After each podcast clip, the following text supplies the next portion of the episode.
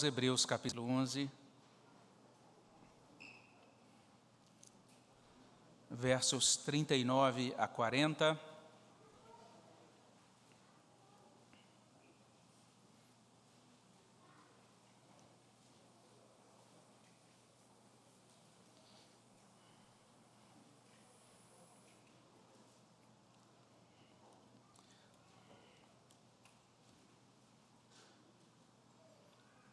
Quero convidar você a ler esse trecho da palavra de Deus. Aí da sua casa também você é convidado a deixar a sua Bíblia aberta nesta passagem.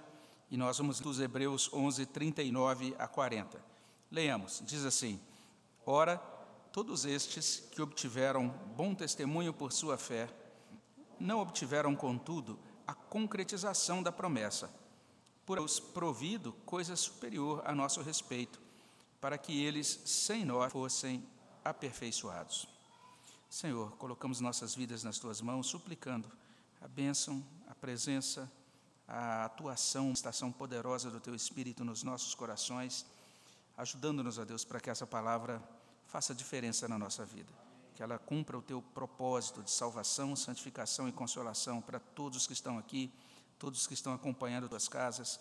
É o que pedimos no nome de Jesus. Amém, Senhor Deus dois versículos tão curtinhos, né?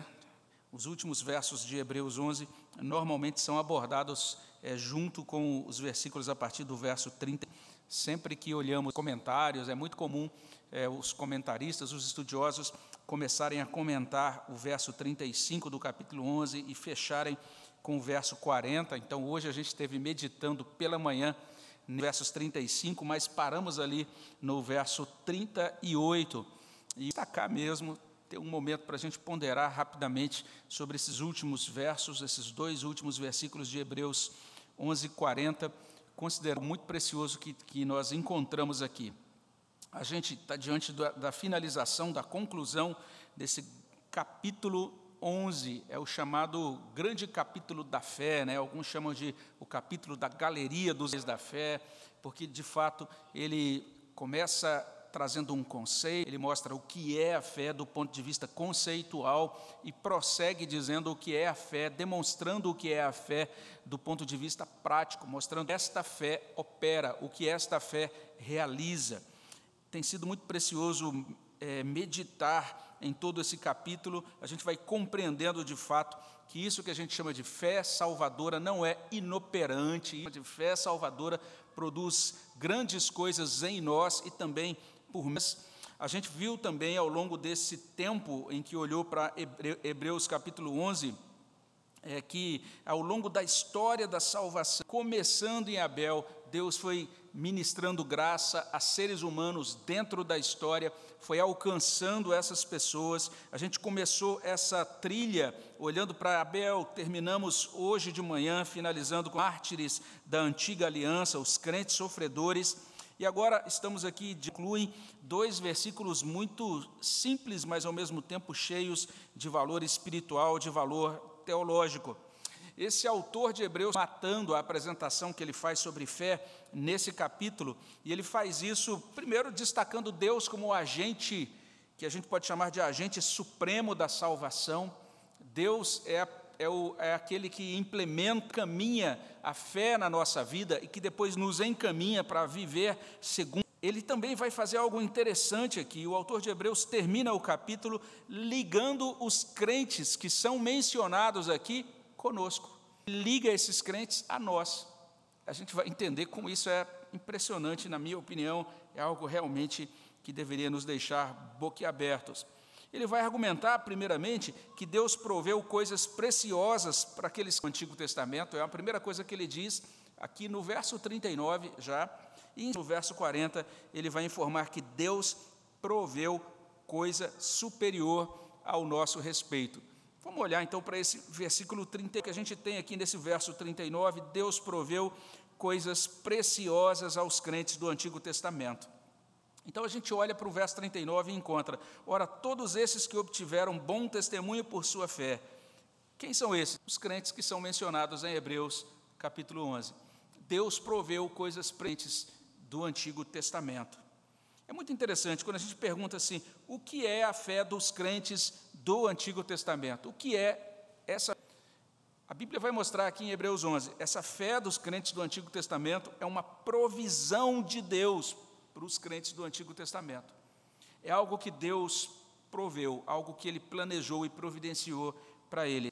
E quando a gente para para olhar aqui e pensar, né, olhando para o texto, é, o que é, a gente vai perceber que essa fé que Deus concedeu a esses crentes mencionados em Hebreus capítulo 11 é poderosa demais, é preciosa demais. É uma fé que realizou coisas impressionantes.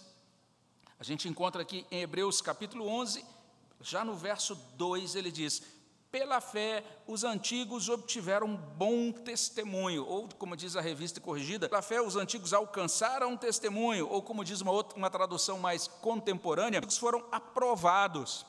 Então é interessante, pela fé eles foram aprovados. Essa palavra é uma palavra tão carregada de significado, não é? A Bíblia faz uma grande distinção entre os seres humanos desse mundo, os chamados réprobos, uma palavra antiga que a gente encontra aí na nossa tradução bíblica. A gente fala, que coisa esquisita essa palavra, réprobo. Réprobo significa reprovado. E os eleitos de Deus, que são chamados de aprovados, aqueles que obtêm bom testemunho, aqueles que são aprovados. O que faz diferença nessas vidas? A fé recebida como dádiva. E agora, nesse finalzinho, no capítulo 11, verso 39, mais uma vez a gente lê: Todos estes obtiveram bom testemunho por sua fé. Começa o capítulo dizendo: Pela fé os antigos obtiveram bom testemunho. Olha como o capítulo ter, termina: Todos estes obtiveram bom testemunho por sua fé.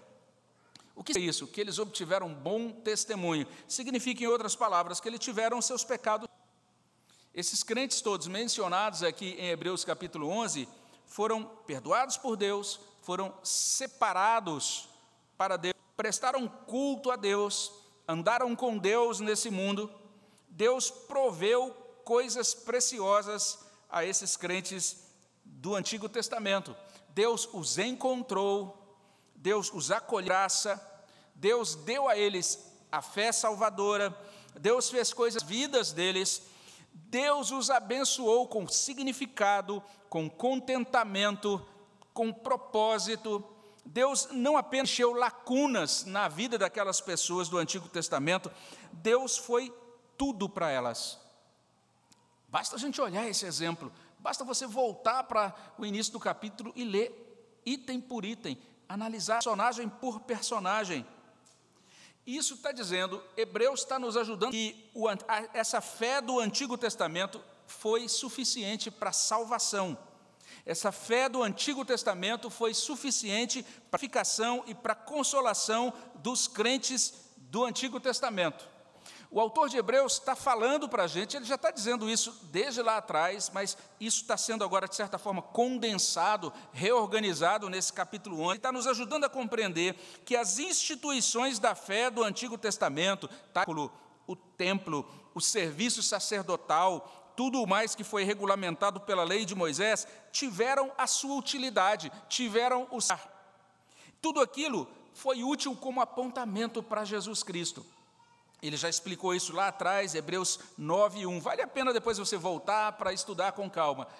Abra sua Bíblia em Hebreus 9:1 e prossiga estudando até 18. É um argumento longo que tem a ver exatamente com isso. Tudo aquilo, os cerimoniais, os utensílios, todos os detalhes da, do serviço sacerdotal, tudo aquilo era apontamento para Jesus Cristo. Então, quando esses crentes do Testamento participavam daquelas coisas, isso já comunicava a graça de Deus a eles. Eles eram salvos porque confiavam nas promessas do Redentor, que estavam de certa maneira, que eram de certa maneira apresentadas e tipificadas todas aquelas coisas e cerimônias. Hebreus está no Veja só, quando a gente vê esses, essa lista de crentes do Antigo Testamento, que o crente do Antigo Testamento não foi tipo diferente de crente. O que eu quero dizer com isso? O crente do Antigo Testamento não foi uma espécie de crente pré-cristão. Deixa eu explicar isso para você. Porque em algumas igrejas evangélicas ensina-se que no Antigo Testamento o crente é tipo do crente do Novo Testamento. É o que é ensinado em algumas igrejas. Algumas doutrinas enfatizam o seguinte, né? Um crente do Antigo Testamento que era o israelita mas esse israelita, o crente do Antigo Testamento, é diferente do crente do Novo Testamento, do cristão. Algumas pessoas dizem isso, né, que Deus providenciou os distintos de salvação. Alguns ensinam assim: olha, lá na época do Antigo Testamento, pela lei de Moisés, mas agora não, no Novo Testamento, as pessoas são salvas pela graça.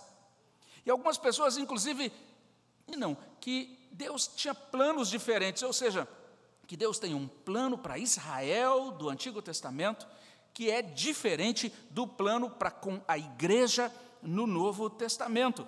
Então, eles olham, enxergam esses crentes do Antigo Testamento como crentes, mas eles dizem, a gente não pode que eles eram cristãos. É um tipo, eram crentes, mas ainda não eram cristãos. Seria inadequado chamá-los de cristãos. Com a carta aos Hebreus, os crentes do Antigo Testamento foram cristãos desde sempre. E eles foram configurados conforme a medida de revelação do Evangelho que eles tinham à disposição no seu tempo.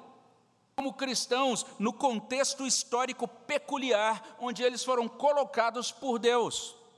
Olha só a linguagem de Hebreus 11. Ele vai dizer isso. Ele olha para Abel e diz: ele foi declarado justo. Ele olha, por exemplo, para Noé e diz: ele herdou, ele se tornou herdeiro da justiça que vem da fé.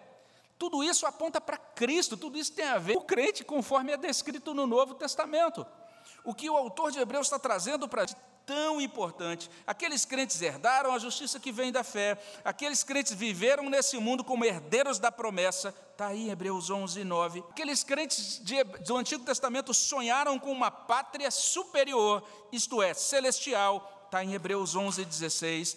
Eles aguardaram a ressurreição dos mortos, está lá em Hebreus 11, 19 e também 30 eles enxergaram o futuro, morreram proferindo bênçãos, Hebreus 2, eles lutaram como cristãos, Hebreus 11, 23 até 34, eles acataram o juízo de Deus como cristãos, eles sofreram e morreram como cristãos antes da vinda histórica de Jesus Cristo.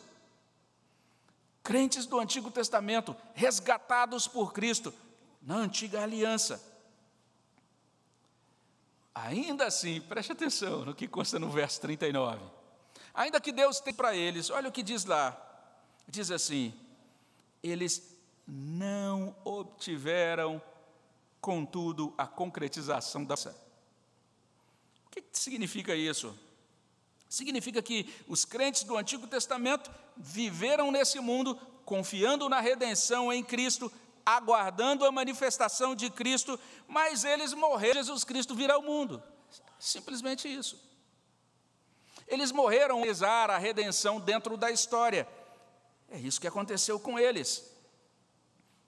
Eles não viram Cristo começando a destruir a obra do diabo no seu terreno. Eles não viram Cristo na cruz do Calvário, assumindo a culpa, a penalidade do pecado por eles. Eles não viram Cristo ressuscitando dentre os mortos ao terceiro dia, nem ao céu. Eles também não viram, não tomaram conhecimento de Cristo comissionando. Deus proveu coisas preciosas àqueles crentes do Antigo Testamento, mas eles não obtiveram a concretização da promessa. É, é o primeiro apontamento do autor de Hebreus, nesse final do capítulo 11. Ele diz: Olha que preciosidade a fé do Antigo Testamento, mas veja só, ainda tem os aqueles crentes, eles morreram sem ver o Redentor, compreensão plena da redenção operada por Cristo. Então Moisés, com todo o seu conhecimento, como homem de Deus na sua geração, ele apontou para Cristo, quer dizer, que Deus mandaria, enviaria, está lá em Deuteronômio 18, 15, um profeta semelhante a ele, que o povo deveria ouvir aquele profeta, mas Moisés não contemplou a obra daquele profeta na geração dele. Deus, inclusive, deu um grande privilégio a Moisés de ter um encontro com Cristo ali, no Monte da Transfiguração, como, como lemos no Evangelho de Mateus mas isso foi um privilégio muito distinto, muito diferenciado. Os outros crentes do Antigo Testamento não tiveram esse privilégio. Então, Deus providenciou, abençoou aqueles crentes, mas eles não obtiveram concretização da promessa. Na verdade, de acordo com Hebreus 11, 40, Deus proveu coisas super a nosso respeito. Se o verso 39 está ensinando isso, que Deus proveu ansiosas aos crentes do Antigo Testamento, mas eles não obtiveram a concretização da promessa, o verso 40 diz que isso foi dessa maneira, e olha o que diz lá: por os provido coisa superior a nosso respeito. Deus proveu coisa superior a nosso respeito. Verso 40. Vamos entender bem isso. Não significa que nós, crentes atuais, sejamos superiores ao Testamento. Não pense assim. Seria um entendimento errado. Tá? O texto não está sugerindo que os cristãos a partir do Novo Testamento são superiores aos cristãos da época do Antigo Testamento. Não é isso. Hebreus está falando de algo diferente. Ele não está se referindo à superioridade de tipos humanos, ele está se referindo à superioridade da aliança. Autor de Hebreus, ele está falando sobre essa nova aliança desde o capítulo 8. Agora ele está arrematando isso de modo muito bonito no capítulo 11 da. Ele está dizendo que a aliança nova, a nova aliança em Cristo é superior à antiga aliança dos crentes do Antigo Testamento. É isso que ele está argumentando. No 7, verso 22, por exemplo, ele fala sobre uma superior, uma superior aliança. No 8, de 7 a 13, ele argumenta que a aliança antiga estava desgastada. Especificamente, lá em Hebreus 8, 13, ele diz: a aliança antiga, ela está velha, ela está desgastada, ela está prestes a desaparecer. Essa é a linguagem que ele usa. Então, veja só, Agora olhamos para Hebreus, ele está dizendo, deveu para nós algo, uma coisa superior. Lá no capítulo 9 eu mencionei, ele está insistindo nisso. A nova aliança foi selada com o sacrifício perfeito de Cristo. Então Deus proveu para nós a nova aliança. A nova aliança é esta coisa superior a nosso respeito, do verso 40. E daqui a gente já pode caminhar aí na direção da nossa conclusão com esta última observação. E a última observação, ao meu ver, deveria chamar a nossa atenção, porque não afirmando que a nova aliança é a nosso respeito, mas você prestou atenção nas últimas palavras no verso 40? Olha o que ele diz. Ele diz assim: que isso foi assim. Preste atenção, para que eles, eles quem? Os crentes do Antigo Testamento, Veja só, se nós não fossem aperfeiçoados, desse? Olhe de novo para essa lista de Hebreus 11. Olha, olha. Depois olha para Noé. Depois olha para Moisés. Antes, né? Pulei um pouquinho. Olha para Abraão, para Isaac, para Jacó, para e em seguida então para Moisés. E aí pensa em Josué, pensa em Raabe, pensa em Baraque, em Jefté, em Davi, todos esses, esses indivíduos mencionados em Hebreus. Pensa nesses mártires, esses que derramaram o seu sangue pelo Senhor, em Hebreus 11. Agora chega esse autor de Hebreus e diz assim: que esses crentes ali não são aperfeiçoados sem eu e sem você. Você viu que Hebreus capítulo 11, versos 39 e 40. A ideia aqui é uma ideia de completação, é uma ideia de plena realização. Não é que Abraão, de repente, está lá no céu dizendo, ah, eu estou incompleto ainda sem o Misael. Não é isso, que ele está passando por uma crise existencial lá. Nada disso, não tem nada a ver com isso. Mas é uma ideia de plena realização, de completação.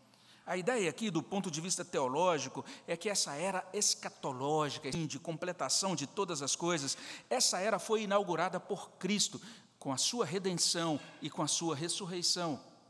Isso ainda não estava no tempo do Antigo Testamento.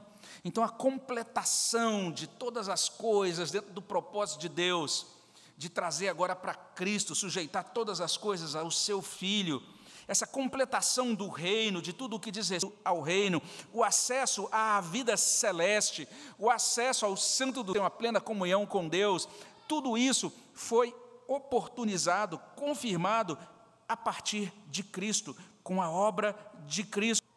E agora, esses crentes do Antigo Testamento, eles são aperfeiçoados, ou eles são completados, quando esta obra alcança todos os eleitos de Deus. A ideia toda de Hebreus é muito bem, de certa forma, captada por, por, essa a mensagem. Lá a gente lê o seguinte: Deus tem um plano melhor para nós, que a nossa fé se junte à deles. Olha, a nossa fé se junte à fé dessa, dessa turma que é listada em Hebreus capítulo 11, para formar um todo completo, como se a vida de fé que eles tiveram não fosse completa sem a nossa. Que coisa impressionante. Outra Bíblia traz assim: Deus previa para nós algo de melhor, para que não chegassem à plena realização. Então Deus proveu coisas preciosas aos crentes do Antigo Testamento, Deus proveu coisas super ao nosso respeito. Hebreus está falando isso desde o início. Ele está escrevendo para um grupo de crentes que, de certa forma, estava querendo retornar para a fé, para o judaísmo do Antigo Testamento. Alguns estavam, será que o cristianismo realmente vale a pena? Será que né, eu deixei o judaísmo? Agora, o judaísmo era tão legal, a gente chegava naquele lugar lindo, templo do, do, de Jerusalém, que era uma das maravilhas do mundo antigo, e a gente via pompa cerimonial, e aqueles sacerdotes belamente vestidos, e tudo aquilo que era realizado nos, nos sacrifícios, e a gente chega de repente na reunião da igreja, uma reunião simples, Nada grandioso, né? Não tinha nem prédio para eles se reunirem, tinham que se reunir meio escondidos ali no primeiro século. O cristianismo parece algo tão simplesinho demais, tão sensal, diante de toda essa coisa cheia de suntuosidade da que é praticada nas cerimônias do templo judaico. Alguns queriam então retornar para as coisas do judaísmo. O autor de Hebreus escreve essa carta, ele está tá dizendo: Cristo tem coisa preciosa demais, nós não precisamos retornar aquilo que constava na antiga aliança, Cristo supera, cumpre, e Ele é em nós todas aquelas coisas que eram apenas apontadas ou prometidas na antiga aliança. Deus proveu coisas preciosas aos crentes do Antigo, mas Ele proveu coisa superior a nosso respeito. Olhando então para esses dois versículos, a gente pode fazer algumas considerações, só para organizar alguma coisa do ponto de vista de doutrina e de aplicação. Uma das coisas que podemos dizer a isso é essa: Deus proveu, Deus planejou, Deus providenciou a salvação. Ele foi o grande agente de salvação do Antigo Testamento literalmente rasgou os céus, desceu, visitou pessoas sobre esse nosso planeta Terra, marcado por queda, por devastação. Ele aplicou salvação na vida dessas pessoas, geração após geração, durante todo o Antigo Testamento. Ele é o grande, o grande articulador, o grande realizador da salvação dentro da história. E ele completou essa redenção de Jesus Cristo. Daí o autor de Hebreus escrever, já desde o iníciozinho, havendo Deus falado outrora pelos pais, pelos profetas, de muitas maneiras, agora, nesses últimos dias, está se revelando, ele chega até nós por meio de Cristo, por meio do Filho, que é o resplendor que realizou a expiação, o pagamento dos pecados e em seguida se assentou à direita da majestade nas alturas. Cristo, Cristo realizou plenamente a redenção. Então, uma das primeiras coisas que nós podemos e devemos fazer quando nós olhamos para essa mensagem que é apresentada até aqui na carta aos Hebreus é voltar os nossos corações para Jesus, é compreender que Cristo é redentor. Existe um trecho, espelho 3, versos 13 e 15, em que o autor vai enfatizar isso. Hoje é o tempo da salvação. O dia que se chama hoje é o dia para o dia que se chama hoje é o dia para a gente abandonar os nossos pecados e, se, e nos voltar para Cristo, entendendo que Ele é o Redentor, o justificador, aquele que, que afirma e que traz a salvação, que aplica a salvação planejada pelo Deus Todo-Poderoso. Nós podemos receber em graça, libertação, vida, crendo em Jesus Cristo. Uma segunda coisa que a gente pode também afirmar quando a gente olha para esse texto, que é muito cultural, até dentro das igrejas, né? a gente está falando desde hoje de manhã sobre algumas tendências culturais dentro das igrejas evangélicas, mas é porque eu estou até falando isso, dando uma risadinha aqui, é porque eu estou ouvindo isso há tanto tempo, uma cantilena, que é mais o seguinte: talvez você nunca tenha ouvido isso, se nunca ouviu, não perdeu nada, mas talvez você já tenha ouvido assim: olha, a igreja, para ela conquistar essa geração, ela tem que ser uma igreja contemporânea ela tem que ser uma igreja atual, porque se a igreja ficar, seja antiga, ela não vai ganhar essa nova, essa, essa nova geração. A nova geração, a nova cultura, com as suas complexidades e etc., ela precisa de uma igreja que se dispa de tudo que é velho e agora assuma uma nova roupagem. Alguns, inclusive, têm. A gente precisa de uma inovação tão grande na igreja que o ideal é nem chamar mais, porque tem várias pesquisas sociológicas, históricas e filosóficas que mostram que as pessoas, nesse novo momento, momento, é um momento chamado de momento cristão da nossa cultura, eles estão, é, de certa maneira, é, é, eles estranham a igreja, estão decepcionados com a igreja, eles olham para os erros da igreja na Idade Média e também para os erros da igreja no século passado, gostam mais dessa instituição, desse, dessa agremiação com esse. Então, o ideal é que a gente se chame, sei lá, só comunidade, ou então que a gente se chame apenas algumas, como algumas igrejas têm, se, têm e você passa ali tem um prédio lá preto e escrito algo mais ou menos assim, Doca 38, né? ou a ponte, ou a cabana, alguma, sei lá, alguma coisa assim. Né? Então, a gente precisa ser um inovador para a gente conquistar a nossa geração. Aí, gente, 11. O que Hebreus 11 mostra? Ele está dizendo o seguinte: sabe esse negócio chamado igreja? Esse negócio é muito antigo. Você quer ver o início desse negócio? Olha para Abel, olha para Enoque, olha para Noé, olha a igreja lá. A igreja é coisa antiga. Impressionante. O autor de Hebreus está dizendo: nós que somos queremos viver pela fé nesse mundo, nós temos que considerar a participação, a vinculação nossa, a cobeligerância nossa dentro dessa estrutura, dessa instituição orgânica espiritual antiga chamada igreja. Que coisa interessante. Igreja é coisa antiga. Não é interessante isso? Mas ao mesmo tempo, olha o que Hebreus diz. Ele diz assim: que os antigos são novos. Não é bonito isso? É, os antigos precisam dos novos para serem completados. O que a gente tem e que é chamado de igreja é um agrupamento de eleitos de Deus de diferentes configurações e gerações. Não sei se você já viu essa outra tendência, essa outra modinha, de igreja só para jovens, uma igreja só para casais jovens. Eu mencionei isso rapidamente na mensagem da semana, dizendo: igreja é esse amontoado de gente diferente, esse povo que se ajunta para servir a Deus na sua geração. Então nós devemos louvar o Senhor pela igreja antiga, não devemos ter nenhum problema de sermos chamados de igreja do Senhor, de povo do Senhor, à moda antiga, porque nós somos herdeiros dessa fé que é um lexiosíssimo. Nós integramos esse ajuntamento, e veja só o que diz aqui: quem são estes que integram esta igreja. Se você olha para Hebreus capítulo 11, verso 38, você lerá: Homens quais o mundo não é digno. Isso é a igreja. Essa igreja aí é cheia de imperfeições. Essa igreja de carne e osso, homens dos quais o mundo não é digno.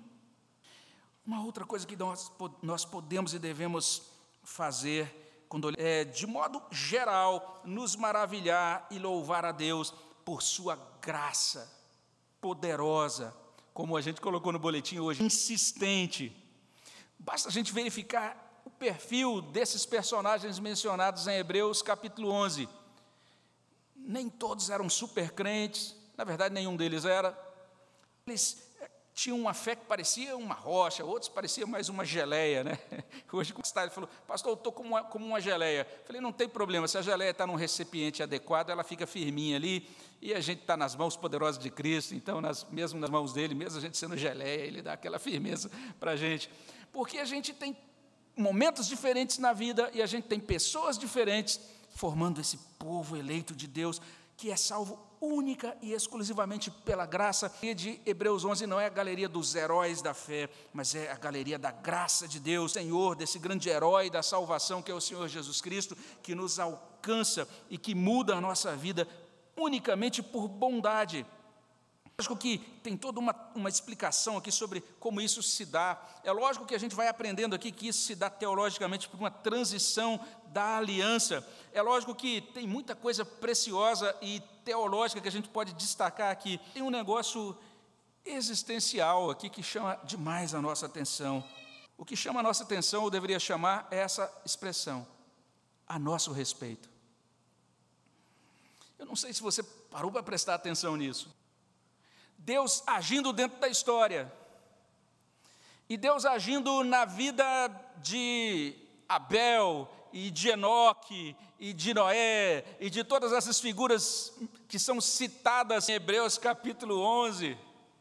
E no final, o autor dizendo assim: Deus providenciou coisas superiores, superiores a nosso respeito. Isso tudo não tem a ver apenas com eles, isso também tem algo a ver com Deus está provendo coisas a nosso respeito. Então eu não estou vendo apenas uma vida muito esquisita e quebrada de uma mulher chamada Raabe, que é incluída nessa lista de Hebreus 11 e torna depois uma, alguém da família de Jesus Cristo, Cristo vai ser descendente dela. As vidas quebradas do Antigo Testamento que foram alcançadas pela, pela misericórdia de Deus mas eu estou vendo o propósito de Deus gatar, em restaurar, em colar os pedaços da minha vida, da nossa vida, Deus provendo a nosso respeito. Não apenas Hebreus 11, falando sobre a grande bênção e o poder de Deus na vida triarcas, mas Deus também revelando o seu amor para meu Deus, que amor, meu Deus, que antigo amor. Olha só, que amor superno, como diz o hino que a gente terminou de cantar, que supera todas as coisas, o amor de Deus que nos alcança. Então, nós somos privilegiados pela salvação em Cristo, nós somos privilegiados pra, por pertencer a estes, a, estes, a este povo, né? a este grupo de pessoas das quais o mundo não é digno, mas nós somos privilegiados, são completados em nós. Deus encontrou valor em nós, Deus decidiu nos amar, Deus nos, decidiu nos incluir no seu plano de salvação, nos fez filhos dele, para que assim como aqueles servos caminharam nas gerações anteriores, servindo a Deus em cada geração, nós o sirvamos na nossa geração. Que privilégio, que grande bênção é a bênção do Evangelho explicado no livro de Hebreus. Que nós possamos ser gratos a Deus pelo seu Evangelho, a maravilha da sua misericórdia que nos alcança e que nós possamos expressar isso ao Senhor em louvor sincero nesse momento. Amém? Vamos orar ao nosso Senhor. Obrigado, Senhor, pela tua bondade, pela tua graça que nos alcança em Cristo e que nos inclui, ó Deus, nesta galeria de Hebreus 11. Te louvamos por isso e te louvamos, ó Deus, porque como povo do Senhor, nós podemos agradecê-lo, reconhecer a tua graça, declarar que o Senhor é grande, que o Senhor é o Deus que ministra e que nos constitui. Ajuda-nos, ó Deus, para que sejamos firmados nesta fé, que sejamos firmados nessa confiança em Cristo, que sejamos firmados na comunhão dessa igreja do Senhor, esse povo do Senhor, dessa, desse ajuntamento, dessa totalidade de eleitos do Senhor. Ó Deus, desde antes da fundação do mundo, escolhidos pelo Senhor e dentro da história, sendo alcançados por tua graça. É o que pedimos e agradecemos no nos. Amém, Senhor Deus. Vamos responder ao Senhor com cânticos.